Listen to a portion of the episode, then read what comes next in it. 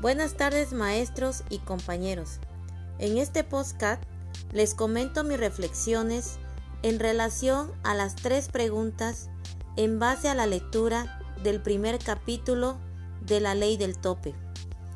La primera pregunta es, ¿de qué forma se relaciona el caso de Dick y Maurice con mi labor docente?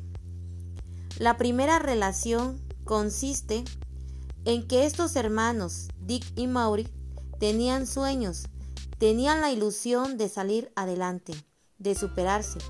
Lo mismo pasa en mi labor docente.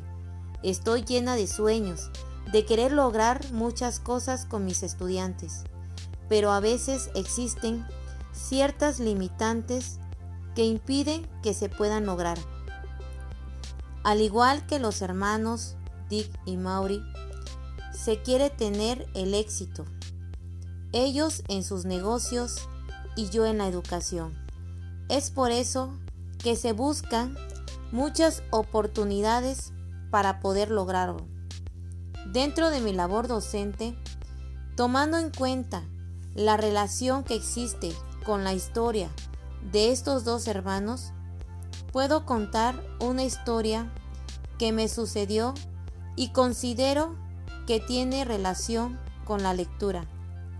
Durante el tiempo que llevo como docente, quise implementar un proyecto en la escuela para fomentar la cultura, los valores en los jóvenes, pero desafortunadamente no se logró en un 100%, porque me faltaba esa capacidad de liderazgo, que es el tope para que yo pudiera lograr el proyecto al 100%. Es lo mismo que le pasó a los hermanos Dick y Maurice. No tenía la capacidad de liderazgo, por lo que tuvieron que asociarse con otra persona para que su negocio fluyera. Entonces considero que es importante aprender a ser un líder para que la eficacia sea aún mayor y lleguemos al tope. La segunda pregunta es, ¿cómo puedo ser un docente más eficaz en mi centro de trabajo? Considero que para ser un docente más eficaz necesito capacitarme más, no solo en el área que imparto, sino también desarrollar nuevas habilidades, buscar técnicas, métodos de estudio que permitan mejorar mi proceso de enseñanza-aprendizaje. También considero que tener altas expectativas me permitirá esforzarme un poco más para lograr mejores resultados en mis estudiantes. Sé que ser un maestro es una ardua tarea sin dudas y de mayor dedicación de trabajo constante de todos los días.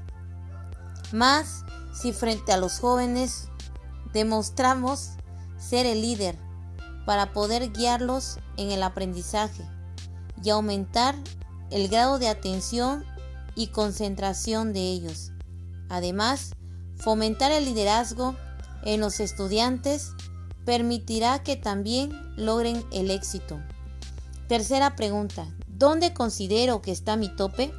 Considero que mi tope está cuando sea una persona exitosa, cuando haya logrado todo lo que me haya propuesto y los resultados sean satisfactorios, cuando mis metas diarias sean cumplidas, cuando nada me limite y siempre busque nuevas formas para mejorar, cuando sea una persona positiva, entusiasta, energética y feliz, conmigo misma y con las personas que me rodean. Esas serían mis respuestas a las tres preguntas formuladas por el maestro. Gracias por la atención y que tengan una excelente tarde.